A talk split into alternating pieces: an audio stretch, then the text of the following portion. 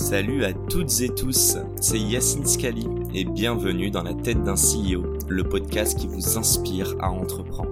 Je vous propose tous les lundis une conversation authentique avec des entrepreneurs et des figures hyper inspirantes pour, je l'espère, vous permettre à votre tour de réaliser tous vos projets et impacter notre société positivement. N'hésitez pas à vous abonner au podcast et nous dire ce que vous en pensez en commentaire. Sans plus attendre, je vous souhaite un excellent épisode les gens comprennent. On va parler un petit peu de WeWork. J'ai une seule question à te poser.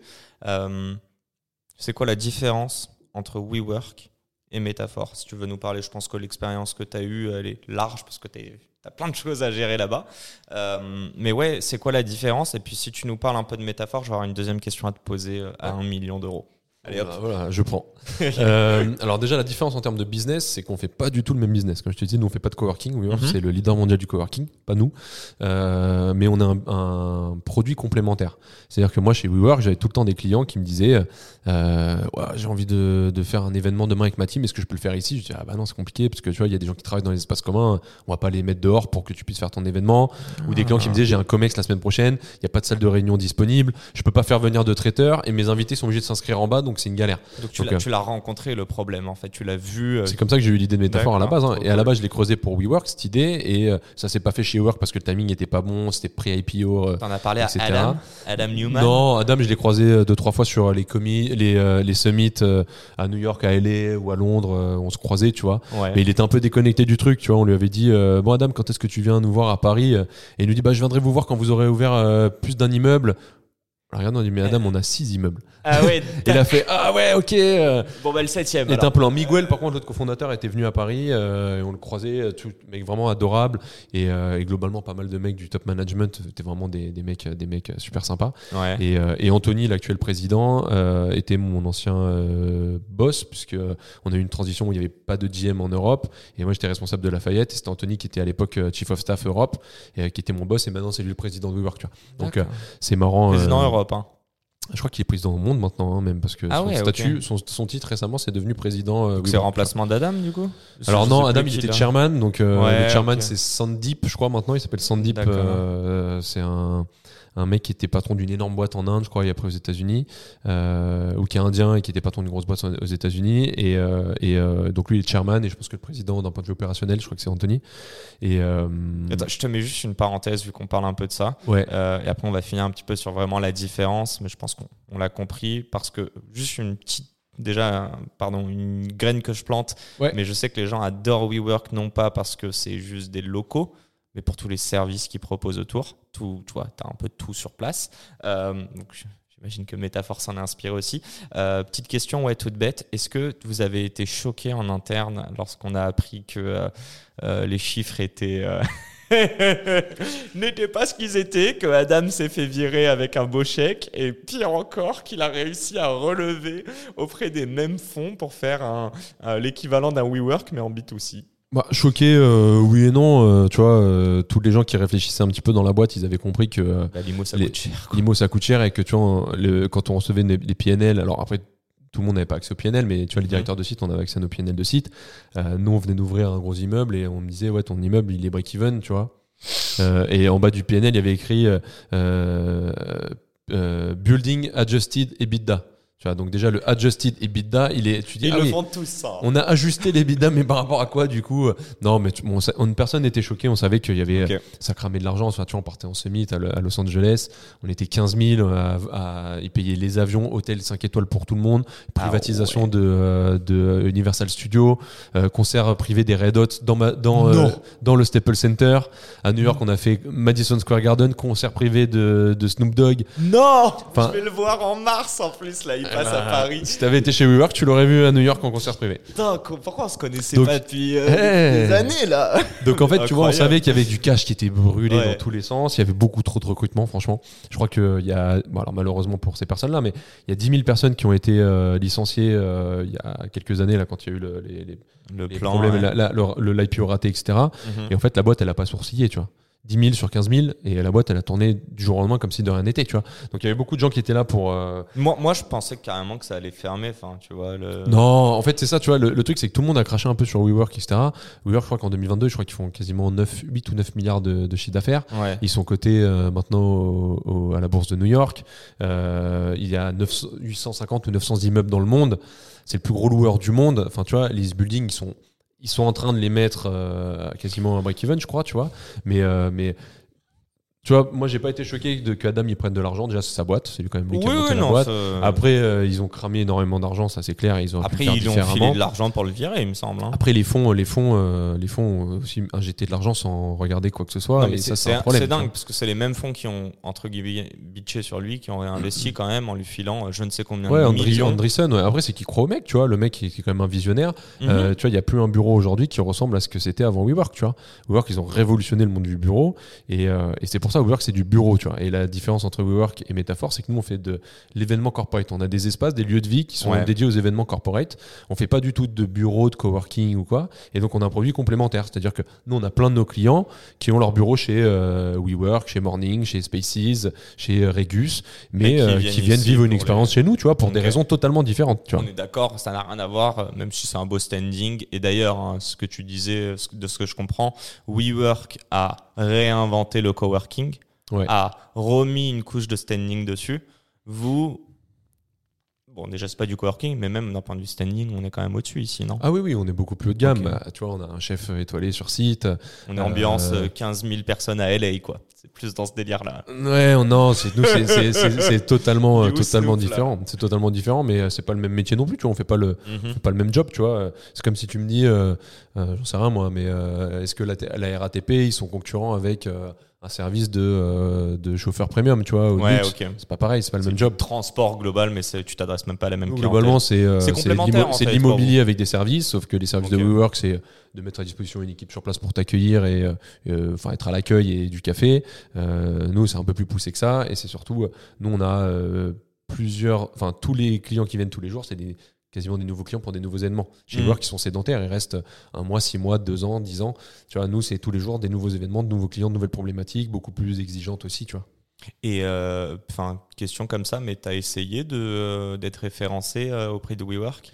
Bah écoute, euh, référencé non, parce que je sais qu'à l'époque, nous, on référençait pas grand-chose, c'était compliqué. Ok. Euh, on te fait des passes D euh, Ouais, ouais, ouais. off, Ouais. ouais, Bah, nous, quand on a des gens qui nous demandent des bureaux, on les envoie euh, vers WeWork, tu vois. Là, Mhm. typiquement, j'ai envoyé hier un mec qui nous a demandé s'il pouvait venir bosser chez nous à trois. euh, je l'ai je l'ai envoyé vers, vers WeWork, tu vois. Après, la plupart des managers de sites, c'est des mecs que moi j'avais recrutés ou formés à l'époque, donc c'est, Oui, bon, cool, tu vois.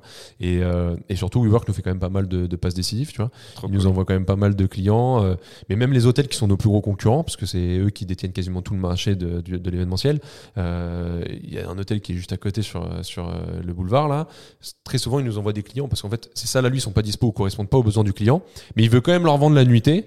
Et donc, du coup, il nous dit bah tiens, on a des clients qui sont là pour trois jours. Est-ce que vous pouvez les prendre en séminaire chez vous? Bah, Nous, on dit bah Ah. carrément. Et à charge de revanche, c'est-à-dire que quand nous on a un client qui cherche de la nuitée, on leur propose Bah aussi ouais. d'aller dans cet hôtel là, tu vois. Ouais, mais en fait, c'est ça qui est drôle. Vous êtes sur un marché où il y a presque pas de compétition sur ce que vous faites, qui fait qu'en fait, vous êtes complémentaire à toutes les autres offres. En fait, nous, on est le seul pure player aujourd'hui qui fait uniquement euh, de l'événementiel corporate, du meeting. Euh, on est sur du, le segment haut de gamme en plus, on est vraiment le seul pure player. Tu vois, euh, euh, nos copains de chez Comet et Châteauforme, Comet, c'est un, euh, un, un acteur aussi qui est sur un positionnement un peu plus middle management que nous, tu vois, un peu moins haut de gamme. Ils font aussi maintenant du coworking, ils font de l'accompagnement bureau. Châteauforme, c'est un hôtelier hein, à la base, ils ont des châteaux un peu partout en Europe Mhm. où les gens vont faire un séminaire de 1, 2, 3 jours, dormir sur place, etc. Donc c'est vraiment des hôteliers, tu vois. Mhm. Et nous, vraiment, en tant que pure player haut de gamme, on est les seuls aujourd'hui. J'ai ma dernière question où je t'ai dit qu'elle est à un million. On s'en était déjà un tout petit peu parlé. Et je trouve que c'était bien de poser un peu les briques avant. Est-ce que Métaphore est une start-up ou est-ce que c'est un vrai business? Et quand je dis un vrai business, c'est hyper Ah, péjoratif. C'est hyper péjoratif ce que je fais et c'est pas du tout à la puce, c'est totalement involontaire, désolé. Ce que je veux dire, c'est qu'une startup en général, elle va lever des fonds. Donc vous avez levé 15 millions. L'idée c'était de les dépenser sous deux ans, d'avoir ce qu'on appelle un hyper scaling mode, une hyper croissance. Et en plus de ça, euh, on parle de rentabilité, tu nous parles même de WeWork. On ne sait pas s'ils sont rentables à 100%. Et ça fait je ne sais combien de temps qu'ils existent. Donc c'est vraiment plus un modèle startup. Je trouve ça hyper intéressant parce que vous, vous êtes presque, ou vous êtes déjà dé- rentable sur en tout cas certains sites, vous avez quand même levé de l'argent. Ouais. Euh, vous n'êtes pas non plus en train de recruter. Enfin, il y a même le côté scalable, tu vois, où en fait tu peux pas non plus grossir énormément parce que bah, tu vas devoir te, te doter de nouveaux lieux, etc. Donc, euh, je sais que ta réponse va pas être oui ou non. Je sais que ça va être fait de plein de nuances, mais je veux bien que tu nous en parles de comment tu as réussi à concilier ce côté luxe et ce côté scalable slash startup. Bah, startup, je crois que l'idée, la définition du mot startup à la base, c'est de- d'essayer d'avoir une euh, proof of concept, tu vois, de, de, de tester un produit pour voir s'il était accepté par le, par le, le marché et Mhm. ensuite euh, euh, le, de trouver des moyens, des leviers pour scale, euh, de, de- de- pour la scalabilité du, du modèle, tu vois. Donc nous, en soi, euh, on peut dire qu'on est une startup dans le sens où on a testé un modèle, tu vois. euh, Mhm. est-ce qu'un pure player euh, du, euh, du séminaire haut de gamme aujourd'hui peut fonctionner Euh, Et on a prouvé que ça fonctionnait puisque notre premier site Boissy est déjà rentable depuis sa première année. Tu vois. Donc, ça, voilà, déjà c'est c'est un point, un point Tout intéressant. ça pendant le confinement. Mais oui. En sortie de confinement, ouais. c'est sûr. Oui, bon. Mais, euh, mais ouais, c'est. ça aurait on pu être plus simple. on est su- ça aurait pu être beaucoup plus simple, je te confirme. Si on avait ouvert en 2017, euh, ça serait, ça serait différent. Mais écoute, voilà, euh, le, le timing a fait que ça s'était passé comme ça. Mhm. Et euh, clairement, nous aujourd'hui, on n'est pas dans une optique de start-up au sens start-up du terme. Tu vois, c'est-à-dire que, tu vois, moi j'aime bien dire qu'on est une boîte de 1950. Tu vois, Euh, nous notre objectif principal, c'est de, de faire que la boîte soit rentable. Tu vois. Après, euh, si on doit ouvrir, euh, re- rester à trois sites sur les deux prochaines années, parce qu'on est sûr que comme ça on pérennisera vraiment l'activité, qu'on est tranquille, qu'on préserve les emplois de tout le monde, que euh, les associés sont contents parce qu'ils voient que la boîte est euh, euh, crash du cash, etc. On, on le fera, tu vois, on prendra la décision qu'il faut. Après, si on se dit que, euh, ok, euh, tu vois, le marché repart complètement à la hausse et que demain on a l'opportunité d'en ouvrir 10 de plus, 15 de plus, 20 de plus, on le fera aussi, tu vois. On a prouvé, nous, en 2022, qu'on était capable d'ouvrir 2500 mètres carrés de- d'espace le même mois dans des une période très compliquée, guerre en Ukraine, euh, augmentation des prix des travaux, très compliqué en ce moment les travaux, etc. Mhm. On a prouvé qu'on était capable de le faire et de générer du chiffre d'affaires dès le premier jour de l'ouverture euh, sur, sur les sites, tu vois, en Ouais. sortie de projet de travaux. Donc Combien de temps les travaux? euh, ici, il y a eu, bah, ici, ça a pris six mois à peu près parce qu'on était en plein, en plein confinement Euh, et c'était compliqué parce que ne serait-ce que pour faire trop, enfin, pour, alors tu vois, on a fait une trémie. On a ouvert un escalier, on a, on a ouvert une dalle pour faire un escalier entre deux, entre deux étages. C'est Euh, celui pour a faire pris, ça, là, tout à l'heure ouais, Ah, pour faire ça, on a dû faire venir un huissier puisque tu dois, c'est des travaux de structure dans l'immeuble, on a dû Bien faire venir un huissier. On n'a pas réussi à faire venir un seul huissier pendant deux mois. Donc ce truc-là a traîné pendant deux mois Ah parce oui, que c'était le confinement, les gars nous disaient ah non non, nous on bouge pas, on a peur. euh, donc voilà, on a, on a eu ce genre de problématique. Là aujourd'hui en sur visio, euh, ouais. ouais. donc aujourd'hui tu vois on est le Boissy c'était vraiment le test and learn. On a testé le modèle, on a testé euh, euh, l'appétence des clients sur euh, notre produit. Euh, on a fait vachement évoluer le produit. On a ultra premiumisé par rapport à ce qu'on avait comme idée euh, à la base et ce qu'on a fait même au tout début.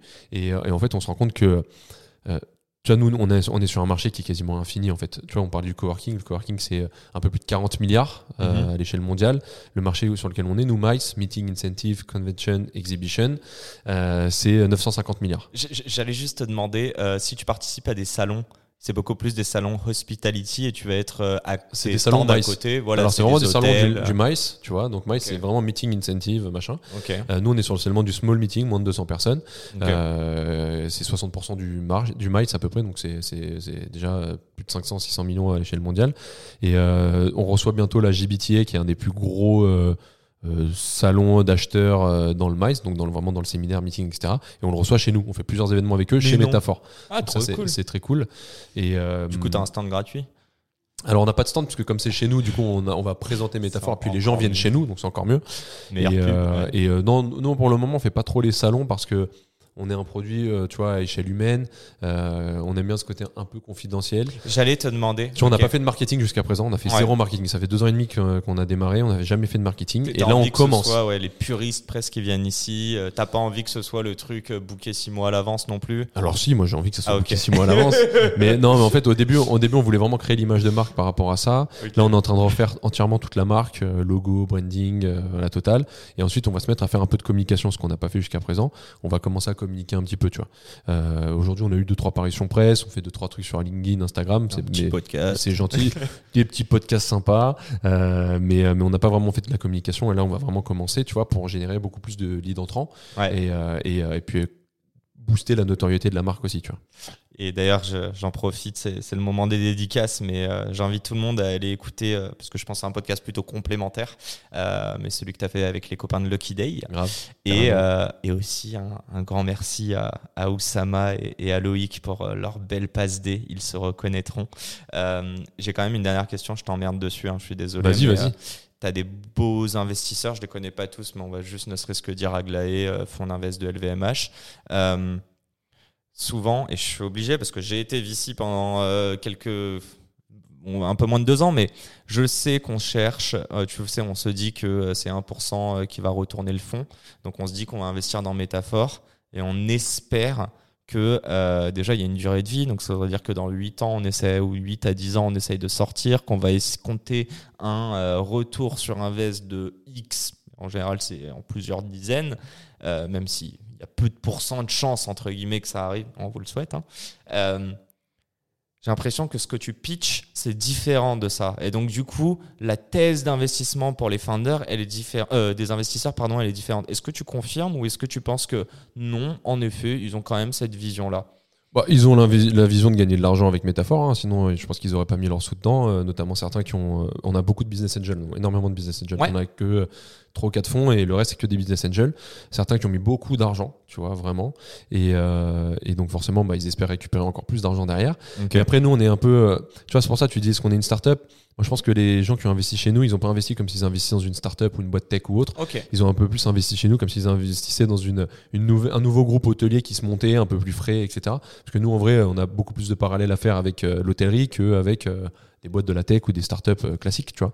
Donc, euh, Et vous voulez pas vous brander comme tel, je pense. on veut pas du tout se brander des startups, tu vois. Nous, on est un peu euh, Bah, dans, l'antithèse de cet écosystème-là. luxe, euh, c'est un peu. euh, Bah, enfin, la startup est pas très bien vue, non Ouais. Je- J'en sais rien. peut-être, ouais, peut-être. Je sais pas, moi je pense à Devialet, quoi, par exemple, qui s'est un peu positionné encore. Est-ce qu'on parle de luxe? Je sais pas. Non, je pense même Bon, pas que du ce soit luxe. C'est du haut de gamme, ouais. C'est Ouais. du haut de gamme, c'est pas du luxe, mais Ouais, t'auras peut-être pas ça dans les palaces, quoi.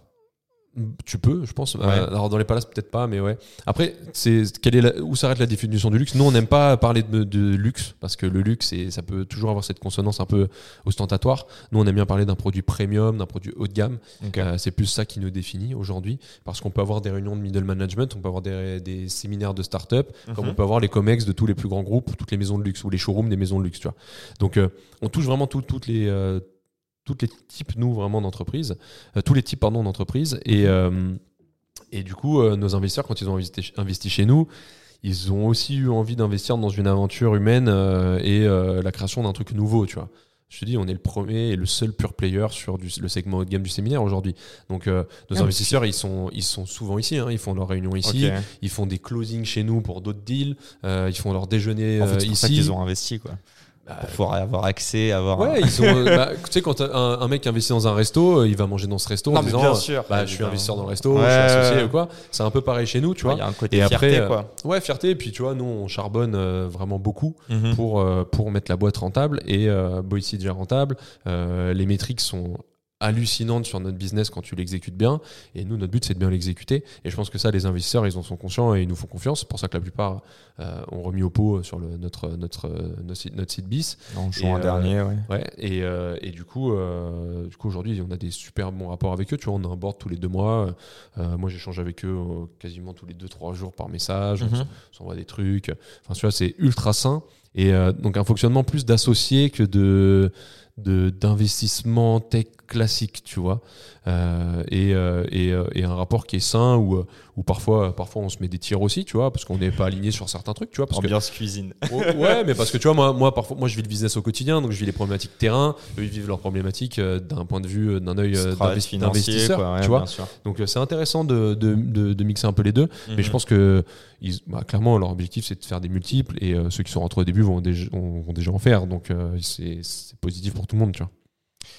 Euh, avant de passer sur les questions du tac au tac de la fin, je regardais un petit peu mes notes. J'ai l'impression qu'on a abordé pas mal les sujets dont on s'était parlé. Est-ce qu'il y a d'autres choses qu'on n'a pas abordées ou une dernière chose que tu voudrais dire? Bon, non, écoute, euh, je pense Non, que, c'est que bien complet pour toi. Ouais, ouais, on a tout dit. Il y a des Excellent. questions challenging en plus. Allez, c'est parti. On se retrouve dans quelques secondes pour les questions du tac au tac. Let's go.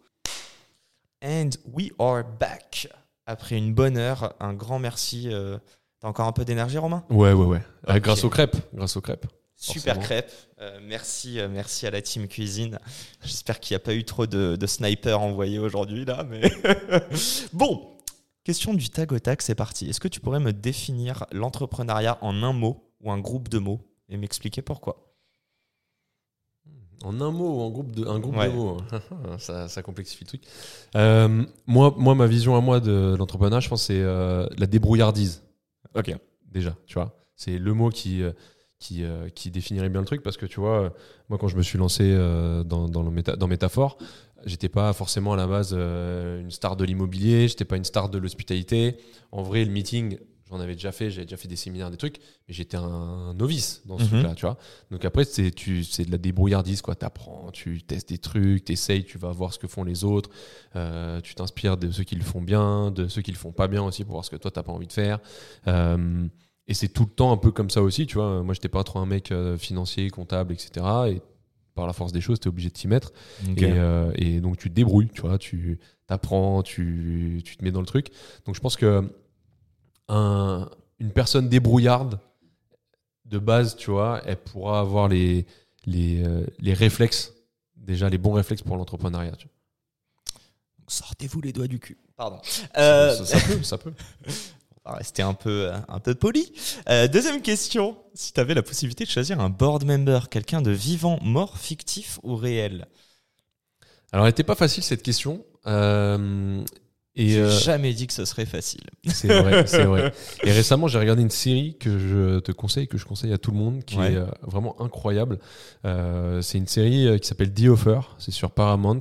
En gros, euh, ils ont euh, ils ont reproduit avec des acteurs, hein, donc c'est une vraie série avec des acteurs, etc., euh, mais qui raconte l'histoire vraie euh, de la création du film Le Parrain, du premier film Le Parrain, tu vois. Donc euh, ça se passe dans, dans, dans les années euh, dans les années 70 avec euh, tu vois les équipes de Paramount dans les studios de Paramount. Ils ont tourné dans les studios de Paramount. Euh, et les acteurs sont exceptionnels vraiment. Donc il y a des acteurs qui jouent Francis Ford Coppola Mario Puzo. Il y a un- des acteurs qui jouent les acteurs du Parrain. Donc il y a un, mec qui joue Pacino- Al Pacino qui ressemble vraiment à Al Pacino le mec qui joue Marlon Brando, c'est incroyable, t'as vraiment l'impression que c'est Marlon Brando. Et c'est super bien joué, ça raconte une histoire vraie. Moi, je suis un grand fan de, de Coppola, Mario Puzo, le, le parrain, c'est le film. euh, Goodfellas. voilà, voilà, tu vois, Goodfellas, t'as vu tout à l'heure en plus l'ambiance en bas dans les, dans les toilettes ici, où c'était plutôt un peu J'adore. petite mandoline, un peu sicilienne, club secret. Euh, moi, j'adore, j'adore ce film qui a été, euh, c'est une légende, quoi. C'est, ça fait partie vraiment de, de- du cinéma euh, euh, qu'on aime. Et, euh, et donc le, le j'ai un peu plus découvert parce que j'avais déjà m'étais pas mal renseigné sur le sur ce film tu vois et comment il avait été fait etc mais j'ai appris pas mal de trucs en regardant cette série. Et, euh, et notamment euh, alors est- le personnage principal c'est euh, Al Rudy qui est le producteur du film. Et en fait c'est un mec qui bossait dans une boîte corporate il était analyste je crois mais passionné de cinéma. Et il, il- il traînait avec des potes à lui qui étaient plutôt dans le cinéma. Et un jour il dit à son pote mais moi j'ai envie de faire du cinéma machin etc et un peu au culot, il attaque des mecs un peu de Paramount en leur disant je vais faire un film. Et il arrive avec, un, avec son associé et il propose un film. Et ils ont fait Papy Schultz, qui était une- un film ou une série aux États-Unis qui a été assez populaire à l'époque. Et suite à ça, euh, Paramount avait acheté les droits du livre de Mario Puzo, donc de Godfather, qui était le livre le plus vendu à l'époque au monde, hein, 20 millions d'exemplaires du livre vendu, un truc de fou. Et, euh, et du coup, lui, il récupère ce truc-là et dit je vais produire ce film. Et en fait, il te raconte un peu toutes les histoires de fous qu'il y a eu entre la mafia qui essaie de faire arrêter le tournage, euh, lui il a eu des menaces, euh, il s'est passé des trucs dans tous les sens, comment il allait voir le board de euh, Gulf and Western qui est la maison mère de Paramount pour aller négocier les budgets, des trucs, etc. Et en fait, le mec, franchement c'est la meilleure série sur l'entrepreneuriat qui puisse exister parce que le mec, en fait, c'est un vrai entrepreneur, tu vois. Quand euh, on lui ferme une porte, il passe par la fenêtre. Euh, si la fenêtre est fermée, il va passer par la cheminée. Euh, et, et tu vois, il est, il est, il est bon en management. il est visionnaire. Quand il sait, il sait pas un truc, bah, il s'appuie sur les personnes qui savent à sa place. Tu Mhm. vois. Et en fait, c'est une histoire vraie. Hein, c'est un peu romancé peut-être, mais c'est une histoire vraie de comment ce mec-là, qui venait de nulle part, il a réussi à faire le peut-être le meilleur film de tous les temps et un des plus gros cartons de l'histoire du box-office. Tu vois. Et, et je trouve que c'est assez dingue de, de découvrir ce, ce personnage à travers, à travers cette série. Et donc, en board member, si t'as un mec comme Al Rudy, bah, tu t'as plus jamais une porte qui, qui, qui, se ferme sans trouver une, une, opportunité derrière, une solution pour l'ouvrir, tu vois. Parce que euh, ce mec, il est euh, exceptionnel et c'est super bien retranscrit dans cette série. Donc Mhm. euh, voilà, si bon, il est mort le pauvre maintenant, mais puis il aurait, il aurait quelques, quelques, quelques années en plus par rapport au film, mais euh, ça serait, ça serait ouf d'avoir un, un, un mec comme ça au board, tu vois. Tu, tu me dis, hein, si t'as des emmerdes avec la mafia, euh, moi je t'aide. Hein. Non, moi c'est bon pour le moment, ça va. Pour le moment, ça va. Ça va, le- le- la boxe et, euh, et les années les de rugby origines, aident. ça va. Ouais, c'est ça aussi. En fait, t'es sicilien, tu me l'as pas dit, c'est ça? Non, moi je suis un peu plus au nord quand même. Ça va, ça va. Euh, donc, on a fait ces deux questions. Ma troisième est toute simple. Euh, notre audience, t'aimerais leur apporter quoi comme conseil le plus sous-côté Et tu peux aussi te l'adresser à toi-même, à tes débuts dans l'entrepreneuriat. C'est quoi le conseil le plus important pour toi? Euh, En fait, moi, il y a un conseil, euh, c'est un de mes advisors qui me, qui me, que je sollicite dès que j'ai un sujet un peu compliqué. C'est un mec qui euh, va prendre sa retraite là dans quelques mois, qui est président d'une grosse boîte. Yannick, d'ailleurs, je t'embrasse.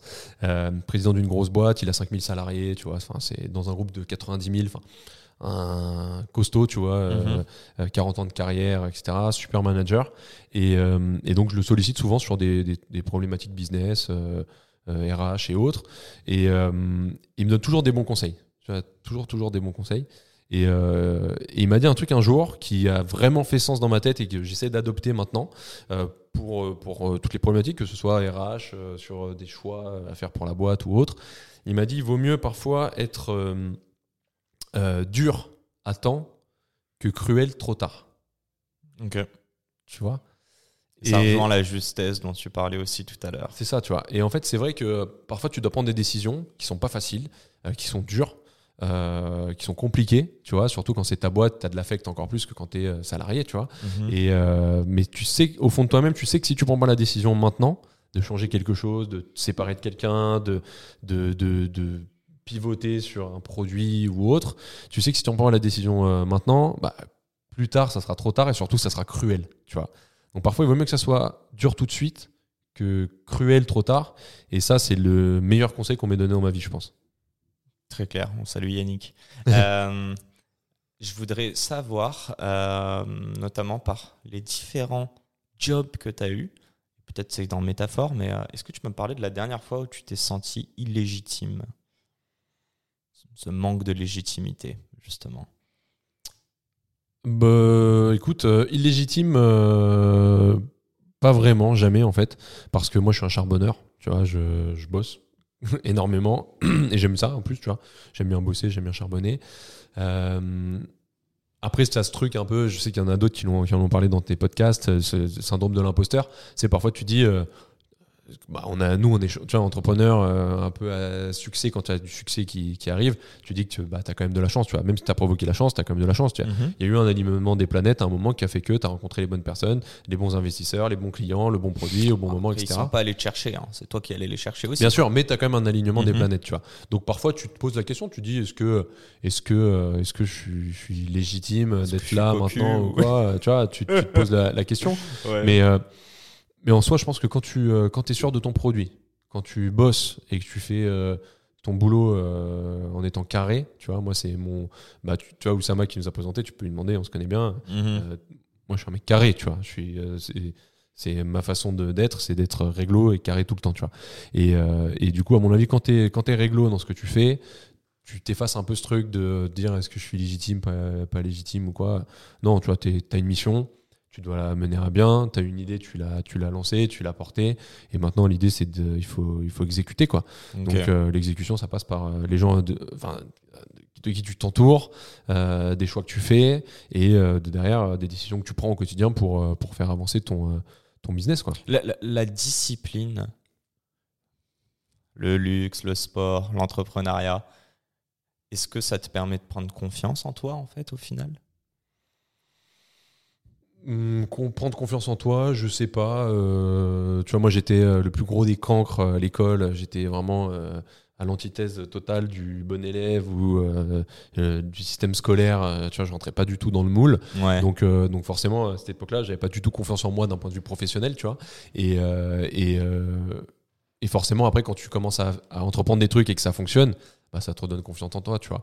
Après, c'est comme pour tout, tu vois. Si tu bosses, et que euh, l'idée de base est bonne, bah, t'arrives à tes fins, tu vois. Alors parfois la conjecture fait, tu vois, le Covid, personne ne Mhm. s'y attendait, et il y a des mecs qui avaient des super idées, qui étaient bosseurs, et ça leur a coupé de l'herbe sous le pied, et ça leur a tué leur business, parce que euh, bah, voilà, c'était un, un très gros imprévu, tu vois. Donc euh, il faut savoir aussi euh, rebondir après ces trucs-là. Mais, euh, mais je pense que si l'idée est bonne, que le timing est bon et que t'es bosseur, tu, tu, tu coupes un peu tous ces, ces, ces préjugés de euh, l'entrepreneur, est-ce qu'il est, est légitime, pas légitime ou quoi, tu vois. Allez, c'est ma dernière question en premier. Allez, Euh, ah, plus je suis en train de, de faire de l'A-B testing dans ma tête. Je me dis, mais laquelle je lui pose Euh, euh, Allez, je te pose cette dernière question, en plus sur toi. C'est quoi le... On va pas parler de regret. C'est quoi la chose que tu aurais aimé entendre euh, à ton oreille euh, avant, les débuts de métaphore? L'arme qui t'aurait donné le... Tu vois, je, je sais pas si c'est un conseil ou autre chose, mais... Bah, tu vois, moi, pour, avoir été tout, très souvent euh, en conflit avec le système scolaire, tu vois, j'ai failli être déscolarisé, tu vois, j'ai fait trois collèges différents. Parfois, on a, j'ai failli redoubler des classes ou j'ai redoublé des classes alors que j'étais pas le dernier de la classe et j'avais pas la plus mauvaise moyenne, mais parce que j'étais en conflit avec euh, le système, tu vois. euh, et, euh, et en fait, je pense qu'il y a pas mal de. Moussa le disait un peu dans ton podcast. Euh, Il y a pas mal de mecs comme ça ou de, de, de nanas qui, euh, qui ont eu.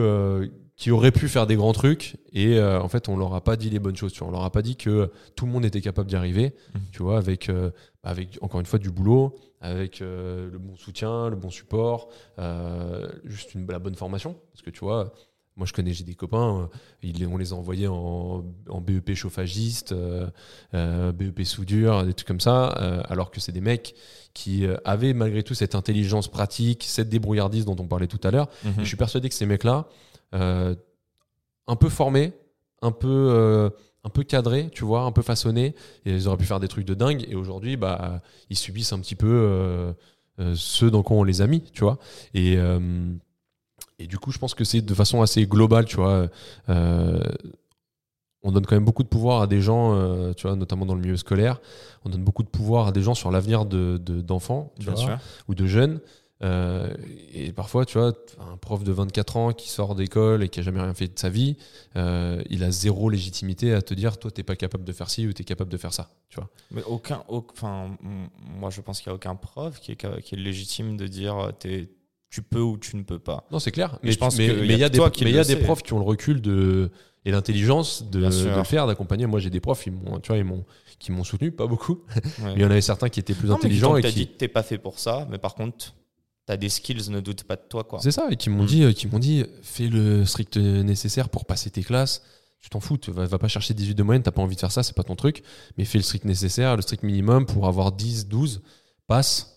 Et puis ensuite, fais les études qui te- t'ouvriront le plus de portes possible. C'est pour ça que j'ai fait une école de commerce. Et, euh, et puis derrière, va chercher ton truc, tu vois. Va chercher. euh, va, cher- va- chercher va- Snoop Dogg, quoi. va- non, mais, va- non, mais va, chercher, va chercher ton pain, tu vois. Ouais. Et, euh, et, et donc le, le conseil, euh, tu vois, c'est ça, c'est euh, faut pas douter de, de soi et de son envie à- et de sa capacité à réussir, tu vois. Je pense que c'est surtout ce, ce truc-là, tu vois. J'ai envie de terminer là-dessus. Euh, je, je suis renchéri. Moi, j'aime bien terminer en disant merde, merde à mes auditeurs. Donc voilà, il n'y a rien. euh, même si euh, on vous dit que vous êtes voué à l'échec, n'écoutez pas, continuez. Et, euh, et voilà, on a, on a beau être. T'as redoublé ou pas? Ou t'as failli J'ai redoubler redoublé, ouais. J'ai redoublé ma troisième, mais j'ai eu deux fois le brevet. Je tenais à le signaler. Beau gosse. Tu vois, bon, on m'avait fait redoubler alors que j'avais eu le brevet, tu vois. C'était très smart à l'époque. T'as une meilleure note au deuxième ou au premier? Au premier. Bon, comme quoi, voilà, le brevet n'est pas une fin, les études ne sont pas une fin. Croyez en vos rêves et, et vous y arriverez. Bon, un grand, grand merci Romain pour ce cette Merci heure à et toi. quelques. Merci d'avoir partagé ton expérience et je te Avec confirme, euh, moi ça m'a inspiré. Et du coup, ça inspirera notre audience quand il sortira, c'est sûr. Avec plaisir. Bon, à très vite et à, ouais, à la semaine pro pour un nouvel épisode, tout le monde. Ciao. Et c'est la fin de cet épisode. Les amis, j'espère qu'il vous a plu. J'espère qu'il vous aura inspiré. Si cet épisode vous a plu, n'hésitez pas à nous soutenir en nous mettant 5 étoiles sur les plateformes, en vous abonnant évidemment et en nous laissant des commentaires. C'est très important et ça fait toujours plaisir. Hâte de vous retrouver la semaine prochaine. Ciao